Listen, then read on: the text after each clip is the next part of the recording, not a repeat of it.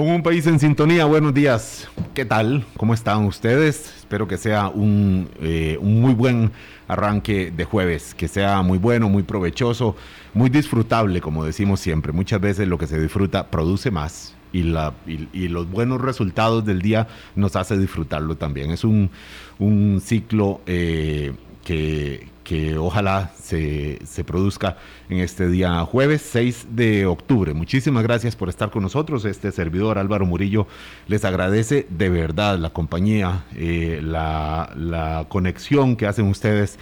Eh, no solo mediante la frecuencia histórica 98.7 de Radio Colombia, sino también por la vía digital, eh, ahora que muchísimos consumimos por, por estos medios los espacios de información, los espacios periodísticos. Se cumplen este sábado cinco meses del gobierno actual, se cumplieron esta semana, bueno, el fin de semana pasado, cinco meses de los diputados actuales. Eh, muchísimo, por supuesto, eh, ha pasado, muchísimos momentos de, de, este, de este periodo. Al principio los diputados quizás acomodándose, dándole un poco de, beneficio de la duda al nuevo gobierno, eh, esperando las propuestas, por, las propuestas, porque recordamos que los diputados no tenían el control de la agenda en los primeros tres meses.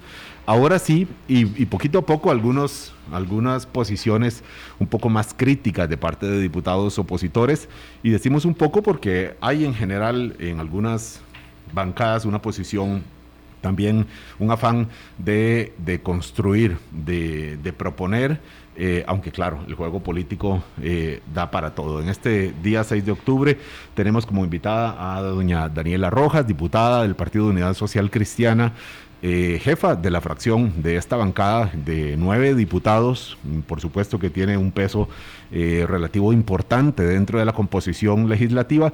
Teníamos ya pendiente en estos cinco meses una, una invitación. Me alegra que podamos eh, concretarla hoy acá. Diputada, buenos días. Muy buenos días Álvaro y muy buenos días a toda su audiencia. Eh, muchas gracias por la invitación, muy contenta. Efectivamente habíamos intentado un par de veces, pero bueno, no habíamos logrado coordinar agenda y ya hoy finalmente estamos por acá esperando que no sea la última vez.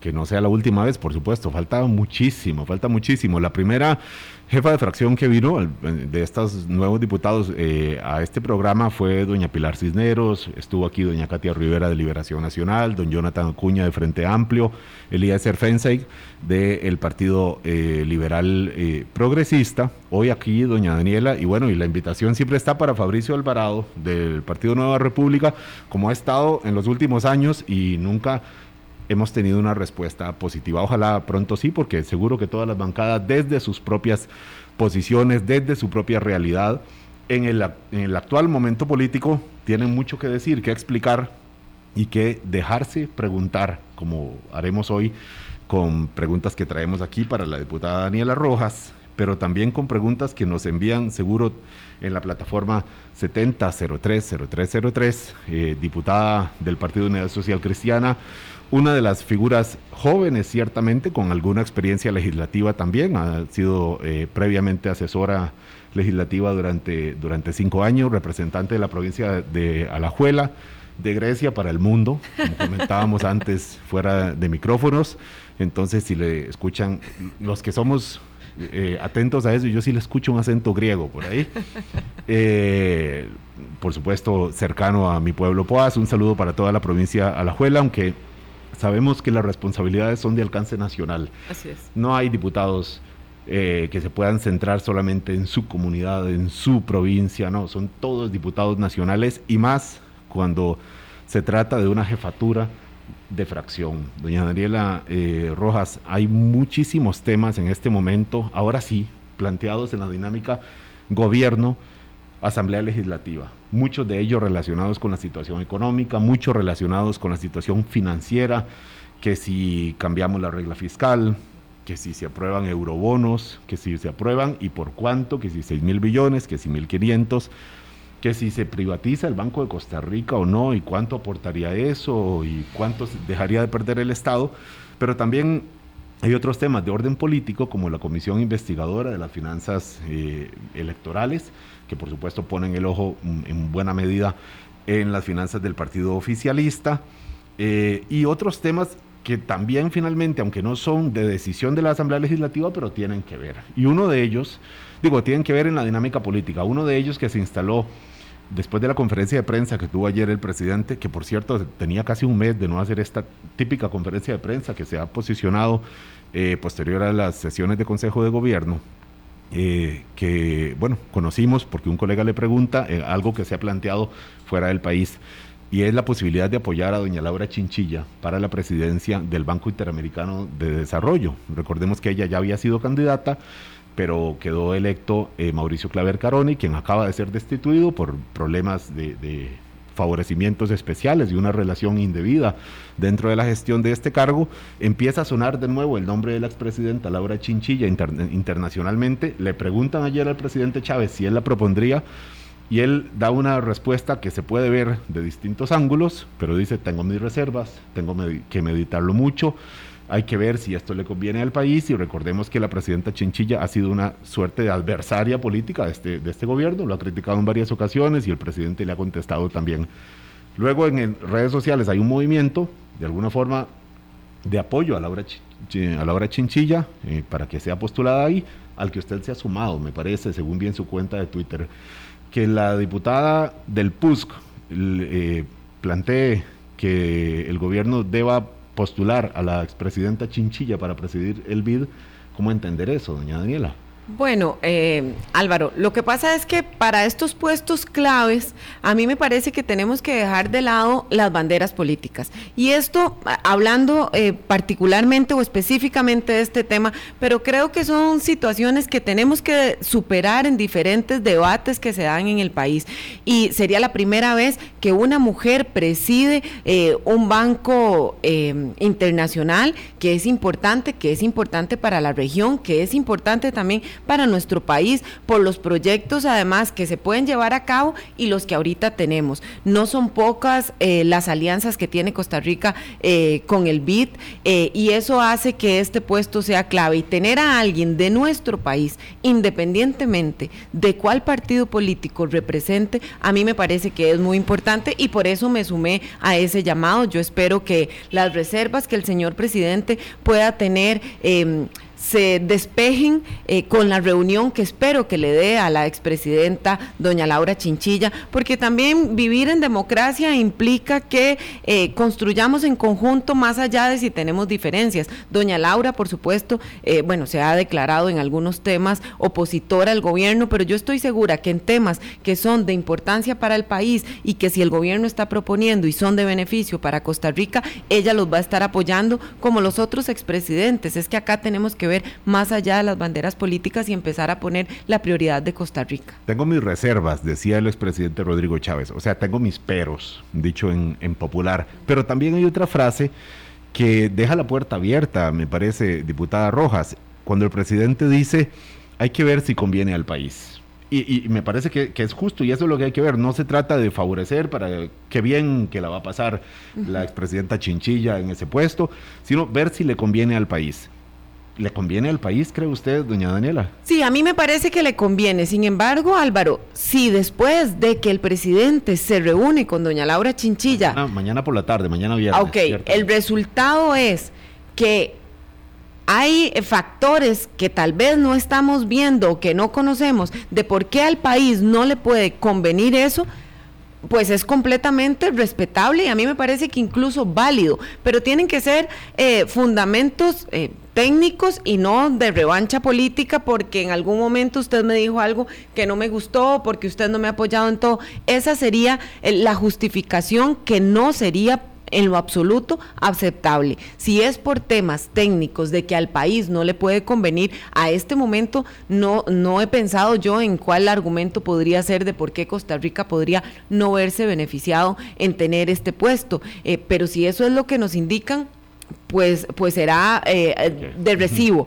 pero tiene que ser argumentos técnicos. Ahora, con un elemento, diputada Rojas, y es que si Costa Rica no propone a doña Laura Chinchilla, sí hay otros estados otros gobiernos, miembros de la Asamblea de Gobernadores del BID que la pueden proponer y de hecho que están dispuestos a hacerlo porque el ambiente y los contactos diplomáticos internacionales, eh, eh, ahí está el nombre de la expresidenta Chinchilla jugando. Y ella tiene una buena imagen internacional y sería ciertamente pues no sería muy, muy, muy bien visto que su propio gobierno no la proponga, que la proponga, que la tenga que proponer un tercer gobierno y que quede electa sin el apoyo de, su propio país. No, e, eso para nada se estaría bien y nos veríamos muy mal internacionalmente. Y entonces también esas son las, las valoraciones que tiene que hacer eh, nuestro presidente y el Poder Ejecutivo. Tiene que valorar, bueno, si no la proponemos nosotros, eh, saber si hay ambiente para que la proponga y además sea electa, porque en caso de ser así,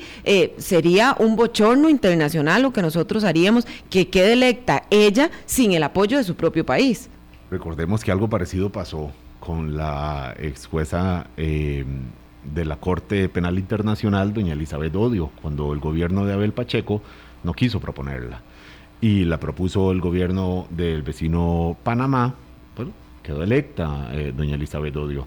Eh, probablemente mm, para efectos populares esto no, no, sea un elemento que pese, por supuesto hay muchos problemas que tiene la población ahora mismo con la economía en el día a día, pero estos como señales políticas no dejan de ser importantes, ¿verdad, diputada? Totalmente, y sobre todo en las relaciones internacionales que tenemos que tener y en las relaciones diplomáticas, eh, no está, no se ve bien y además es una señal incorrecta porque estamos mandando a decir, bueno, ella quedó de presidenta, pero nosotros no queríamos que ella fuera la presidenta. Eso no se vería bien. Lo dice la jefa de la fracción del Partido Unidad Social Cristiana sobre la expresidenta Chinchilla del Partido de Liberación Nacional. Dice uno del Partido de Liberación Nacional porque de ahí viene y, ahí esa fue su casa, pero ella formalmente, recordemos, renunció en agosto con serias críticas a la forma como el partido está asumiendo o digiriendo o sufriendo todavía los efectos de la derrota grande electoral que tuvo en términos de la presidencial del mes de abril.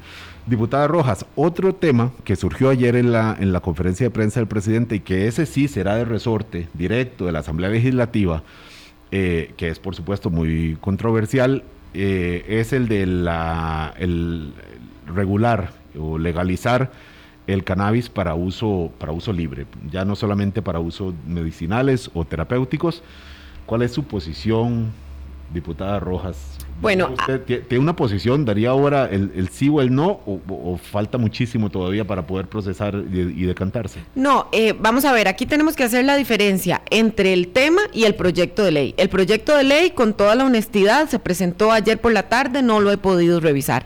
Yo personalmente, eh, es mi posición, no aún la de mi fracción, estoy a favor de que se regule eh, el tema y que podamos legalizar la marihuana recreativa. Me parece que es un tema eh, en el que tenemos que avanzar, eh, que no podemos cerrarnos eh, y, hacernos una burbuja de algo como si no estuviera sucediendo. Sin embargo, los controles que tengamos en este proyecto de ley y con la legalización son muy importantes porque aquí eh, esto es un análisis que debemos hacer desde diferentes ópticas, salud y seguridad sobre todo. Eh, entonces ahí tenemos que revisar puntualmente, tienen que haber controles fuertes en el uso, en la producción, tenemos que compararnos eh, con otra legislación internacional que hay como en Canadá, Uruguay y algunos estados de Estados Unidos y ahí tenemos que hacer ese, ese comparativo entre cuáles fueron o cómo fue la manera en que se legalizó en estos lugares y cuál ha sido el resultado.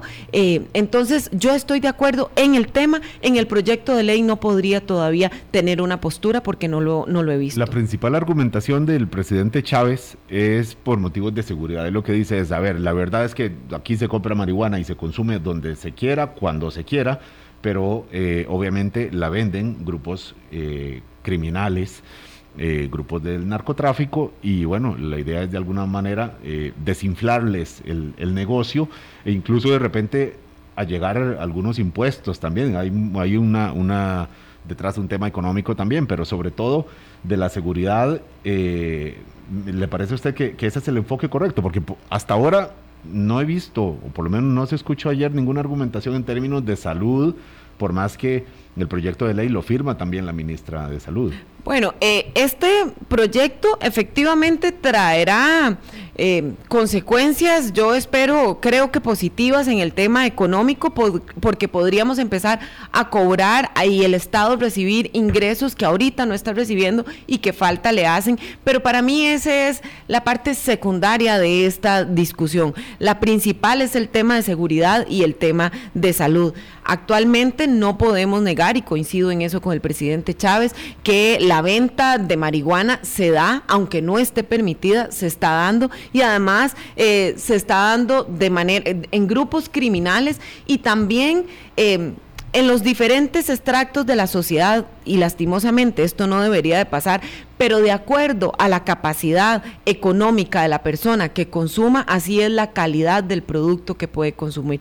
Y eso eh, no, no me parece y personalmente estoy en contra. Para mí, si alguien finalmente está consumiendo, tiene que consumir de buena calidad. Y ahorita no está pasando y eso depende de la capacidad eh, económica de la persona y es algo que también se tiene que regular. Por eso digo que no he visto el proyecto de ley, pero tenemos que regular el tema de la calidad eh, del precio y demás para que sea algo de toda la sociedad y no, y no extractos. Claro, por eso se habla el verbo regular, que implica sí legalizar, porque obviamente al regularse eh, implica eh, someter este, esta, industria, porque es una industria, al marco legal, o sea, legalizarla, pero con reglas. por eso es. regular. Y claro, eh, los detalles son determinantes en, esto, y entonces entiendo la la cautela que tiene usted en relación con el proyecto de ley, aunque no deja de ser significativo, diputada Rojas, que la jefa de fracción del Partido Unidad Social Cristiana, siendo un partido más bien de tendencia conservadora eh, en términos sociales, a pesar de algunos intentos de modernidad que podríamos verle desde fuera al partido, pero que usted como jefa de fracción del PUSC diga, sí, yo en principio estoy de acuerdo en legalizar, en regular la marihuana para uso libre. Bueno, es que los partidos políticos tenemos que irnos adecuando a los tiempos eh, y eso el partido político al que represento no escapa de esa modernización que tenemos eh, que tener pero además eh, posiblemente no todo el partido va a estar de acuerdo y eso también está bien, a partir de ahí construimos, pero no podemos porque no estamos de acuerdo en seguir dejando de lado las discusiones y el debate y decir, bueno, no, de esto ni hablemos porque como no estamos de acuerdo no lo traigamos.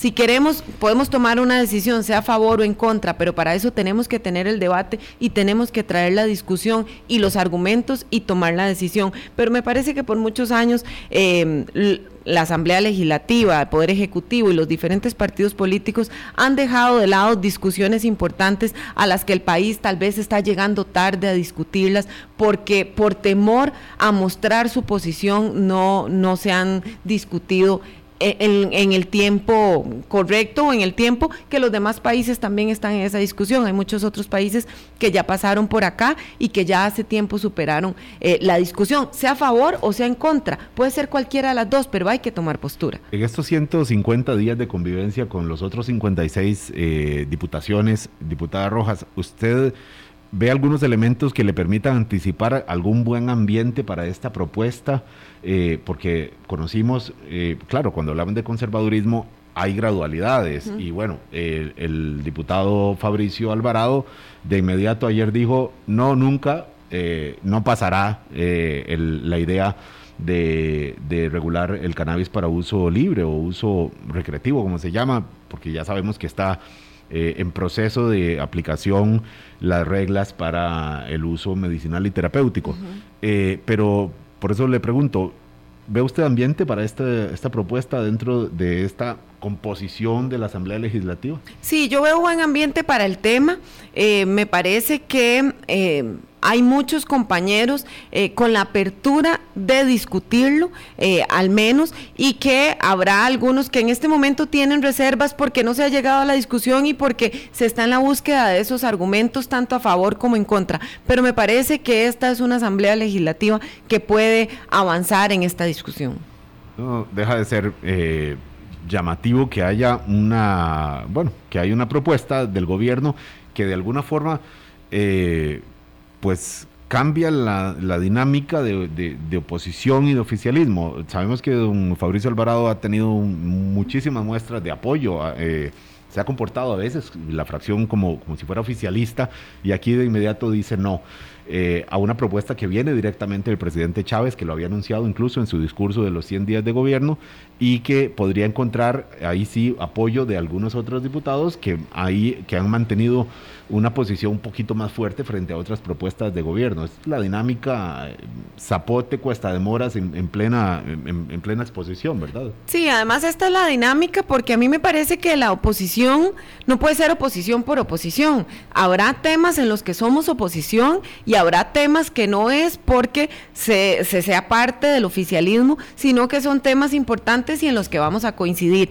Eh, y al menos esa ha sido... Eh, la postura de la fracción unidad, nosotros hemos apoyado y vamos a apoyar al gobierno en temas que nos parezca que son los convenientes para el país y que nos parezca además que se está haciendo de la manera correcta, pero habrá otros temas en los que no los, no los podemos apoyar y no los vamos a apoyar y además vamos a hacer una oposición fuerte eh, y firme en esos temas. Por eso en este incluso eh, mi postura es a favor del tema, pero no sé si la propuesta del Poder Ejecutivo es lo que coincide con lo que estamos pensando. Eh, son cosas distintas. diputada Rojas, cuando usted dice hay temas que no vamos a apoyar, ¿está pensando en cuál, por ejemplo? Eh, bueno, es un tema que todavía no hemos hablado a lo interno de la fracción, pero yo personalmente estaría pensando en que no estaría a favor y no voy a apoyar la exploración y explotación de petróleo o gas natural. Es un tema al que definitivamente le voy a decir que no y que me parece, eh, no sé si la intención del Poder Ejecutivo es la exploración y explotación o solo la importación, pero que si en algún momento la discusión se da en exploración y explotación, definitivamente no va a haber apoyo de mi Una parte. Una posición un poco diferente a otras que ha expresado de diputados de su propio partido, ¿verdad, diputada? Sí, bueno, eh, tenemos posiciones distintas eh, dentro de los mismos partidos, no solo la unidad, sino que creo que todos los partidos políticos, porque los partidos políticos finalmente se, conforman de personas que todos pensamos distintos, pero que, perdón, nos une eh, una visión país. y en eso podemos no coincidir algunos, pero personalmente el tema de exploración y explotación, no, por, no porque crea que eso lo satanice, me parece que es que ya es una discusión de las que hablaba antes que el país llega tarde. Ya llegaríamos tarde a esta discusión, llegaríamos tarde a esta actuación, ya pasó el momento de hacer eso. Si lo hubiésemos hecho eh, años atrás, eh, tal vez habría estado de acuerdo en un momento en el que era relevante o, la coyuntura era esa, pero en este momento es retroceder, es regresarnos a políticas que incluso otros países están tratando eh, de combatir y que están eliminando, como para que Costa Rica, con la bandera que hemos tenido siempre verde, eh, muchas veces una bandera un poco hipócrita, tengo que, que decirlo, pero al menos nuestra imagen internacional nos respalda en este tema, vayamos a decir, bueno, a partir de ahora vamos a explorar y a explotar. Me parece que esa discusión ya pasó. Bienvenidas las opiniones como esta suya o estas posiciones dentro de un partido Comunidad Social Cristiana, eh, diputada Daniela Rojas.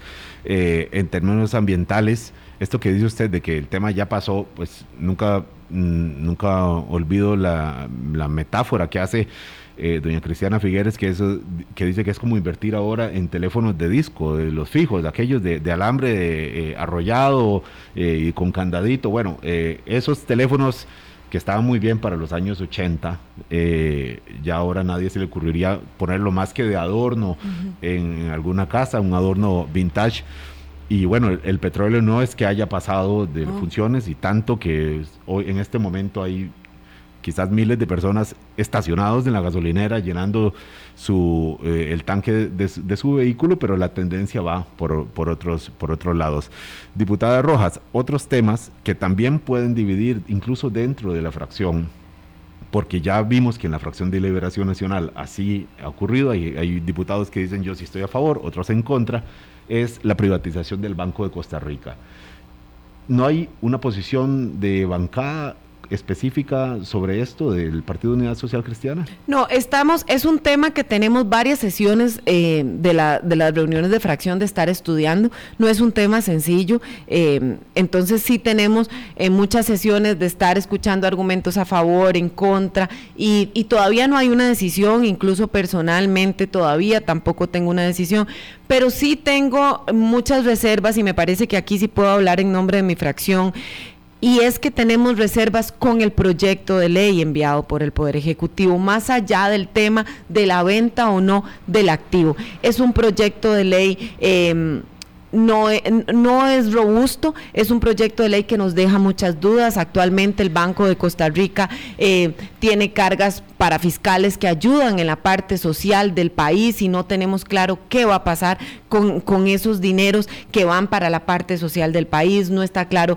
qué va a pasar con los funcionarios del Banco de Costa Rica. Eh, el, el, proyecto de ley es como un cheque en blanco donde dice, bueno, autorizo a que usted venda eh, cuando usted quiera, como usted quiera, al monto que usted quiera y nos cuenta después eh, qué hizo con todo y, eso no es de recibo para nosotros. Así que el proyecto de ley sí tenemos grandes reservas, así como está planteado, eh, y estamos en la discusión del tema de fondo, que es la venta o no. Eh, hay algunas posibles propuestas, podría ser que si lo que estamos hablando acá es de la venta porque se necesita el dinero, que dependiendo del monto es una gota en la deuda que tenemos, pero bueno, que podría ser un avance, pero ¿por qué lo estamos pensando únicamente en que lo compre un privado? Tal vez podríamos proponer en no sé, que el Banco Popular sea quien adquiera. Ah, exactamente.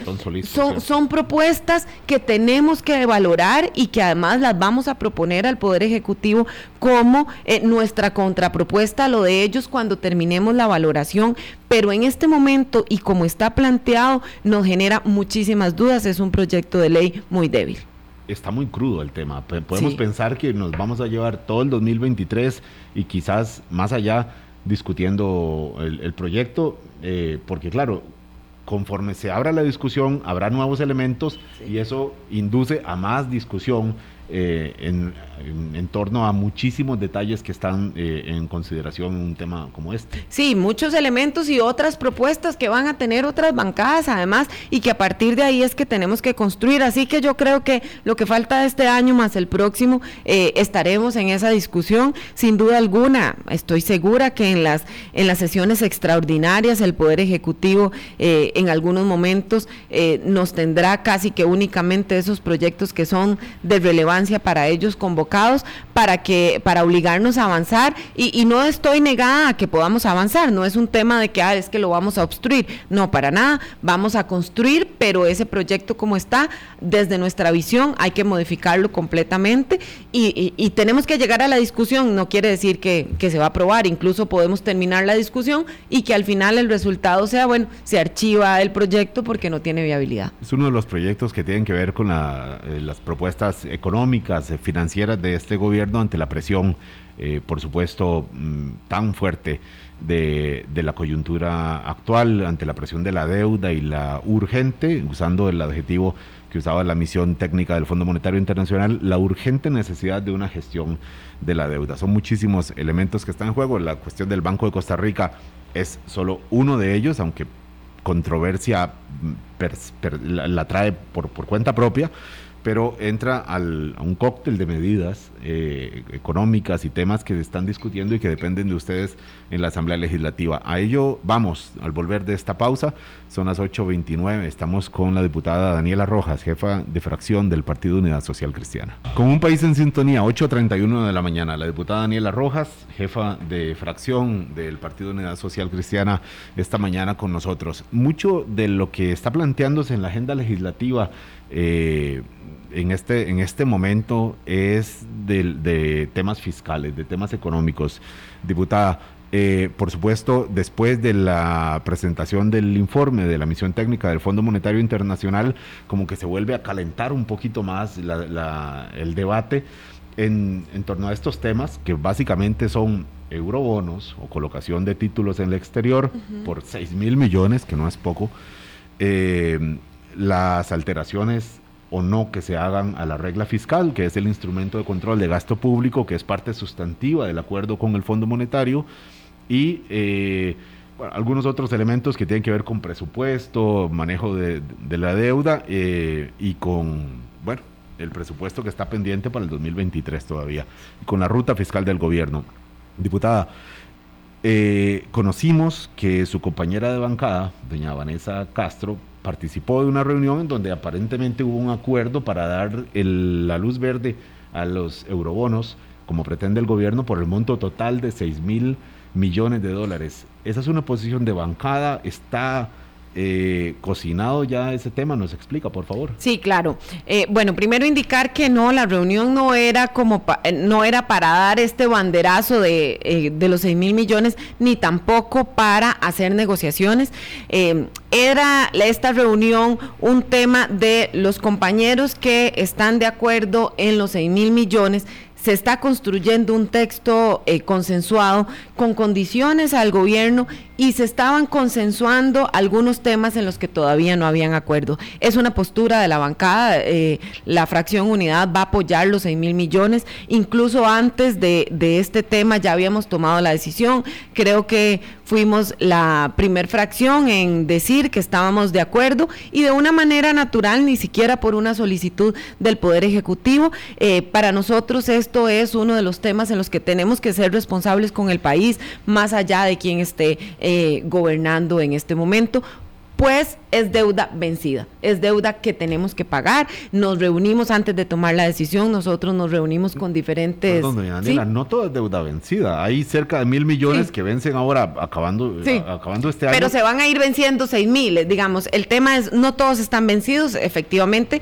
a febrero me parecen que serán como mil quinientos los vencidos y por eso está la propuesta de que sean mil quinientos. Sin embargo, este año eh, incluso en momentos, el año, eh, en este mismo año, pero que no estaba el presidente Chávez, sino cuando estaba don Carlos Alvarado, eh, habían, em, el mercado tenía situaciones favorables en el que si el Poder Ejecutivo, en ese momento, don Carlos Alvarado, hubiese tenido una autorización para ir a hacer esa compra, hubiésemos eh, adquirido mejores tasas y tenido mejores condiciones. Y eso es lo que no queremos nosotros como bancada que suceda. Eso no es darle un cheque en blanco al gobierno, es que tengan la disposición eh, o que tengan la posibilidad, más bien, perdón, de poder ir a hacer eh, ese cambio de deuda cara por deuda más barata y que incluso me habría gustado a mí que el gobierno anterior lo tuviera también porque la las condiciones del mercado financiero se prestaban en ese momento, pero el no tener autorización no lo podía hacer. Autorización legislativa. Legislativa. incluso eh, la bancada del Partido Unidad Social Cristiana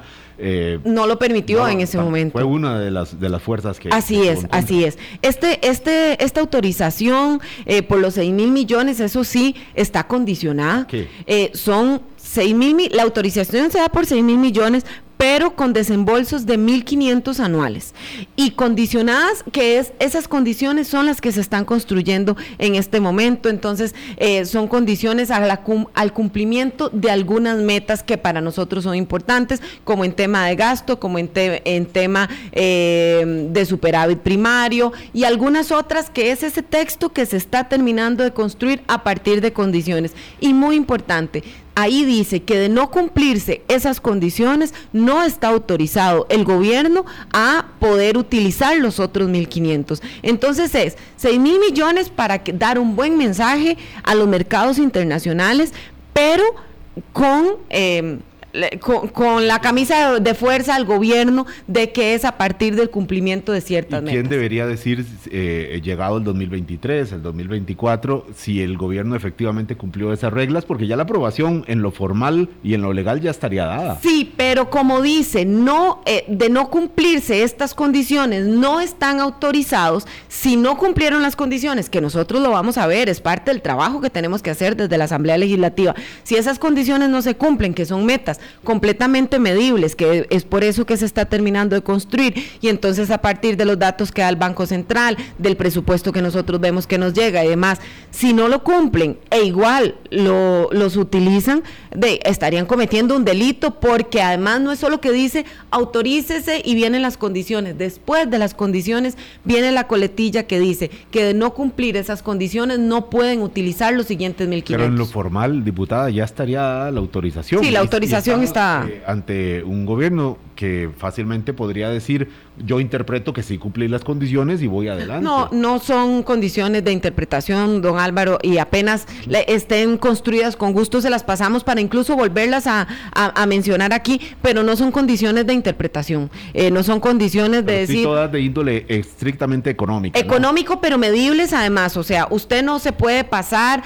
o, usted tiene que tener un eh, superávit primario de un 1%, por ejemplo, el gobierno no puede decir, ah, yo creo que lo tengo, no, no, es completamente medible todas las condiciones que se están poniendo son metas que son medibles. Y son, eh, insisto, de índole económica todas. No hay ninguna, por ejemplo, de decir, eh, gobierno, usted tiene que invertir más en tal sector. Por ejemplo, como mencionaba la misión del Fondo Monetario de decir, ojo a lo social, no lo desprotejan. Los vulnerables. Eh, no, no es este tipo de condiciones. No, estas condiciones son metas económicas que son medibles, donde que por eso nosotros incluso estamos a favor de apoyar los 6 mil millones porque es que no es en la emisión de estos títulos de, valor donde vamos a controlar el gasto, es en el presupuesto y es en la regla fiscal. Y ahí sí la posición es distinta. Ahí vamos. ahí es otra posición porque ahí es donde nosotros sí vamos a controlar las actuaciones del gobierno. Ahí vamos con este otro tema. Entonces, diputada, su pulsera hace un, sonidito ahí que seguro que los radioescuchas deben estar pensando que ¿Qué está pasando? Son las pulseras. Son las pulseras. diputada, en lo de regla fiscal, ahí sí el gobierno eh, quiere mm, relajar más, porque ya, ya lo relajó de por sí la regla fiscal, diciendo, bueno, que se calcule sobre lo gastado, no sobre lo presupuestado, sino que ahora también eh, le dice a ustedes, diputados, mire, eh, hágame el favorcito de hacerle una curva más grande a la regla fiscal para que se aplique solamente para gasto corriente y no para inversión en, obras o, bueno, lo que se llama gasto de, capital. El Fondo Monetario le dice, mm, cuidado, no es mejor que no lo haga porque eso debilita un instrumento que es vital para el cumplimiento de las metas fiscales, pero además porque genera alguna confusión porque muchas veces no se sabe si un gasto es gasto corriente o gasto de capital y, abrir una ventana puede que, que se confundan las cosas eh, o que se hagan confundir las cosas. Diputada, mm, me parece su bancada sí, ahí sí está en contra de, esta reforma que plantea el Ejecutivo, así es. Eh, este es el tema, Álvaro, que tal vez más tiempo le hemos invertido en la fracción y que personalmente más me ha quitado el sueño. Es un tema bien complejo eh, porque no vemos inversión social, o sea, no hay inversión, la infraestructura educativa y la infraestructura vial son deprimentes. Eh, sabemos que hay en algunas instituciones dinero, pero que nos dicen por regla fiscal no podemos eh, invertir, no lo podemos utilizar. Eh, no creemos en que la debamos flexibilizar porque el gobierno ha dado señales de señales que a mí me parecen equivocadas con respecto al gasto. Y aquí no hablo de merecimiento o no, porque a veces se ha confundido, pero el tema de los aumentos de algunos salarios, eh, mm, más allá de que lo merezcan, o sea, es que yo estoy segura que de los ministros... Bueno, eso, perdón, diputada Rojas, pero es que llamarle aumento es la duplicación del salario, recordemos, aumentos del 100%, si imagínese usted que nos escucha, que llega ahora y le diga a su jefe, mire, le voy a aumentar su salario al doble, bueno, eh, a eso se refiere que fue una decisión eh, del mes de junio, me parece, empezando este gobierno. Sí, e, esa decisión, eh, yo he insistido mucho con un aumento salarial que hubo en el Instituto Nacional de Seguros, no por el aumento como tal, el aumento como tal, eh, no, no, tengo duda de que se necesite, de que lo merezcan. Sin embargo, es que se declara confidencial este aumento salarial. entonces son acciones que no entendemos por qué pasan, pero bueno, la regla fiscal es un instrumento de control del gasto y que lo estamos discutiendo Em, si el cambio es que ya no sea sobre lo ejecutado, sino sobre lo presupuestado, estamos haciendo los números de entonces yo esperaría, bueno, pero entonces no excluimos a ninguna institución, pero es que además del cambio de que sea ya no más ejecutado, sino ahora sobre lo presupuestado y además solo gasto corriente, no gasto de capital, que en esa parte em, algunos compañeros de la bancada coinciden y, y lo estamos revisando, pero si además de eso es excluyamos a estas instituciones, estamos debilitando la regla fiscal, estamos debilitando ese instrumento que ha sido tan importante y necesario para el país, porque la deuda en este país siguió creciendo, seguimos gastando y la verdad nunca vimos la diferencia en inversión social, porque nunca vimos esas carreteras ni esa infraestructura educativa. Em, eh, pujante. Entonces, para nosotros creemos en que tiene que existir este control, pero bueno, eh, ahorita sí está siendo eh, un instrumento que no permite inversión eh, y esa parte la, la, tenemos que revisar. No hay ninguna postura, sí la postura de que vamos a seguir siendo responsables y de que tenemos que mantener el instrumento. Nunca se previó de parte de, su partido esto, diputada, porque el Partido Unidad Social, Social Cristiana podemos decir que ha sido casi padre de la figura de la regla fiscal. Recordemos eh, si usted quiere devolverse a los debates de la campaña electoral del 2018 con el entonces candidato presidencial don Rodolfo Pisa y luego la presencia que él tuvo dentro del gobierno de Carlos Alvarado en momentos de la aprobación de la reforma fiscal en donde se fijó la, regla. Eh, fiscal. Eh, claro, el Partido de Unidad Social Cristiana es responsable de esta regla fiscal. Ahora lo que dice es, ops, tenemos que hacerle cambios. No, nosotros somos y orgullosamente somos los padres de la regla fiscal, incluso nosotros proponíamos que la regla fiscal tuviera eh, rango constitucional, no solo legal. Teníamos un proyecto de ley en la Asamblea Legislativa para que la regla fiscal fuera constitucional, pero no, no es esta regla fiscal eh, la, la, la, de ese proyecto. Eh, y entonces eso es y no estamos diciendo que es que esta está terrible, lo que estamos diciendo es la regla fiscal se aplicó en tiempos donde estuvimos en la pandemia y además eh, donde los presupuestos no crecían y además por un tema de la crisis económica que vivíamos por la pandemia, que todavía estamos viviendo, no crecían y además no hubo ejecución. Y entonces al juntar la pandemia con la regla fiscal es donde está haciendo que haya mayor estrechez en los presupuestos de las instituciones. Porque si estuviéramos hablando de que la base de cálculo es tal vez del año 2018 o 2019, estoy casi segura, por eso le digo que todavía estamos haciendo cálculos que no son fáciles, estoy casi segura que no tendríamos esta estrechez porque son presupuestos que estaban más holgados. Aquí el tema es donde se junta regla fiscal con la pandemia. El presidente Chávez vetó el proyecto, eh, vetó la, ley que sacaba del servicio 911 de la aplicación de la regla fiscal y él dice, no, eh, estoy de acuerdo en que se haga, pero que se haga también con otro grupo de instituciones. Y hay posiciones ya en la, en la Asamblea Legislativa, compañeras y compañeros suyos, eh, diputados del, del Congreso, que dicen, no, vamos a resellar 38 votos necesitaría. ¿Cree usted que se reselle esta, esta ley y que al final el presidente tenga que firmar una ley con la que en, el, en, en, lo contextual no está de acuerdo? Bueno, e, e, este es uno de los ejemplos que hemos estudiado de regla fiscal y que honestamente quedamos en una encrucijada y que la decisión no es fácil. El 911 es un servicio social importante para el país y que sin el dinero, y, el, y lo que pasa con el 911, el dinero está, pero no lo pueden utilizar no estoy de acuerdo yo que porque el dinero está tengamos que gastarlo todo, pero cuando es porque se está necesitando una parte de ese dinero, debería poder tomarse, sobre todo en estos servicios. Yo creo que sí va a tener los votos del resello, hoy hay reunión de jefes de fracción, hoy lo conversaremos, todavía no lo hemos hablado, pero por la votación de este proyecto de ley, me parece que sí tendrá los votos del resello, aunque no sé si habrá alguna fracción que cambie postura. Eso nos referimos cuando hablamos de la oposición y la, la dinámica Cuesta de Mora, Zapote, las fuerzas opositoras, no la oposición porque son muy es un sector muy variado, incluso dentro de las mismas bancadas, como decía doña Daniela Rojas. Eh, parte de esta acción opositora se refleja bastante en la Comisión Legislativa que investiga los financiamientos electorales y, bueno, en algunos otros proyectos que también nacen de la Asamblea Legislativa, porque claro que tiene iniciativa de reforma de ley los propios diputados y hay un par de ejemplos por ahí que se han discutido y que se han hecho noticiosos también en los últimos días, de los cuales hablaremos brevemente al volver de esta segunda pausa. Son las 8.46, la diputada Daniela Rojas hoy con nosotros. Con un país en sintonía, 8.47 de la mañana. Eh, la diputada Daniela Rojas... Eh, parte, por supuesto, de las fuerzas opositoras del, eh, en la Asamblea Legislativa, jefa de la fracción del Partido Unidad Social Cristiana. Dos temitas para tocar rápidamente eh, en el tiempo que nos queda, en los seis minutos que nos queda, diputada.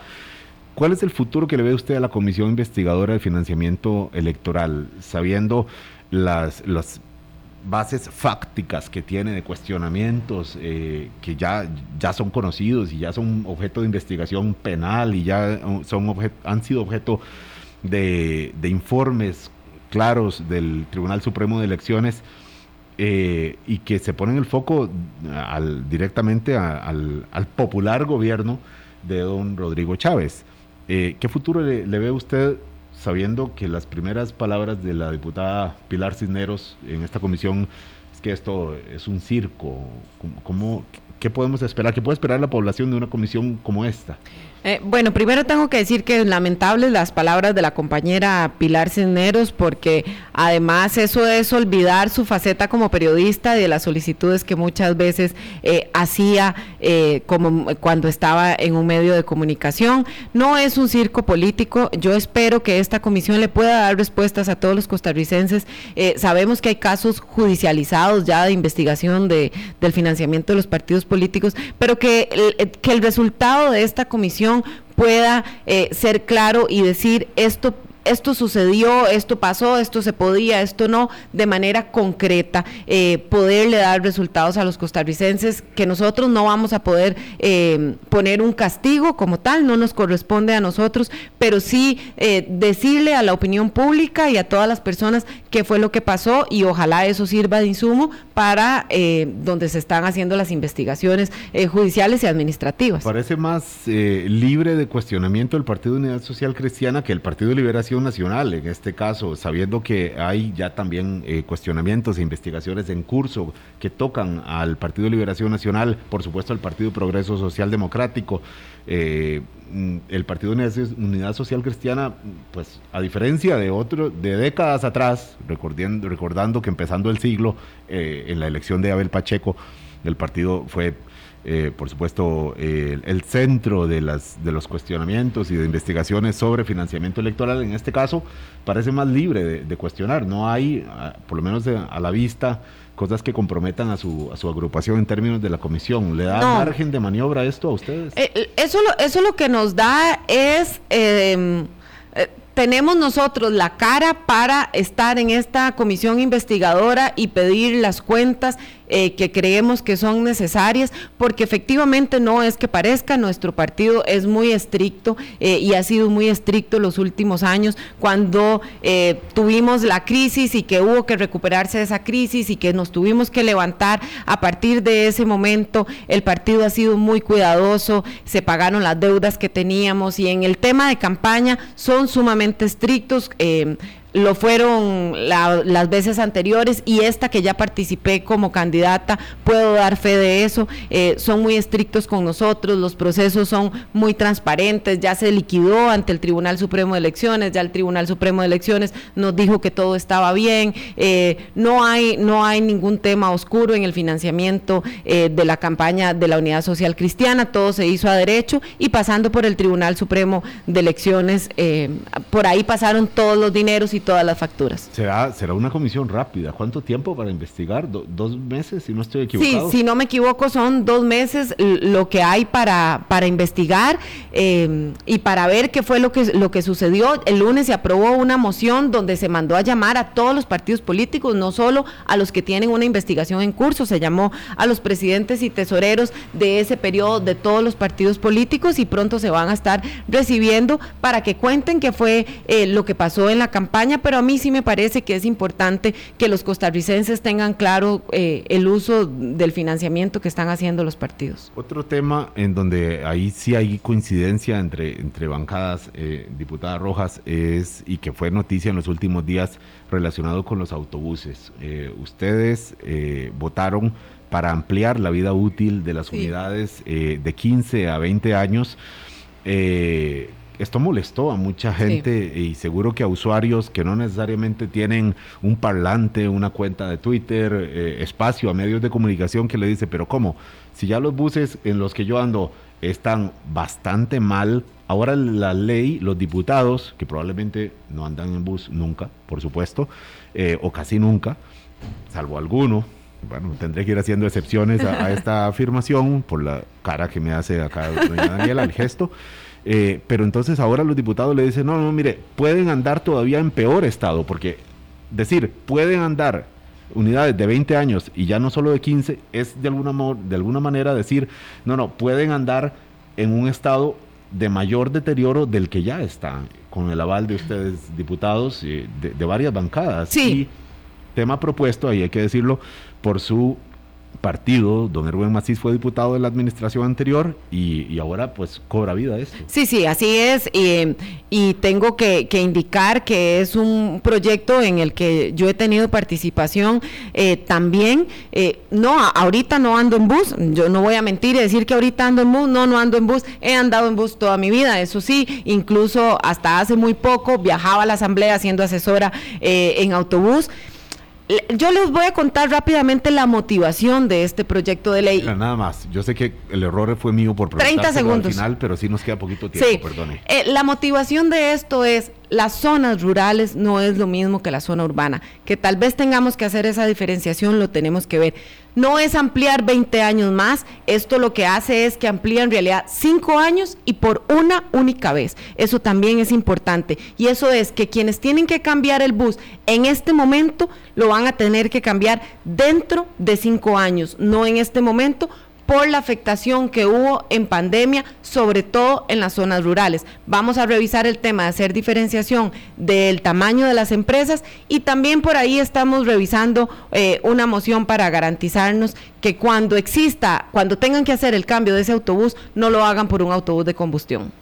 Eh, doña Daniela, este, pero salen bastante favorecidos las empresas autobuseras, varias decisiones de los últimos meses, como que uno dice, bueno, no son los sectores más afectados necesariamente por la pandemia. No, pero, pero no nos centremos solo en el gran área metropolitana. Y de verdad los invito a conocer el caso, por ejemplo, de la cooperativa de Atenas, de Copiatenas, que son 10 buses los que tendría que cambiar en este año, no uno, 10 buses los que tendría que cambiar este año y que no, y por un tema sí de la pandemia, no está pudiendo, eh, no podría hacerlo, sí necesita ese tiempo, pero además mi invitación sería que veamos esos buses. Entiendo que hay otros buses y por eso quisiera que hagamos esa diferenciación y lo vamos a estudiar, pero esos buses de esta cooperativa, por dar un ejemplo, y me disculpo por dar el nombre, pero están en perfecto estado, tanto por fuera como por dentro y como, eh, y como, como los cuidan también, que sé que eso no pasa con todas las rutas, pero es un tema para ampliar bastante para más. Para los detalles eh, hay que mirar. Sí. Eh, no es tan firme el tema, por supuesto. No, no es tan firme. Queda todavía un poco de discusión. Son las 8.56, diputada Daniela Rojas del Partido de Unidad Social Cristiana, de jefa de bancada, muchísimas gracias por estar con nosotros. No, a ustedes las gracias y bueno,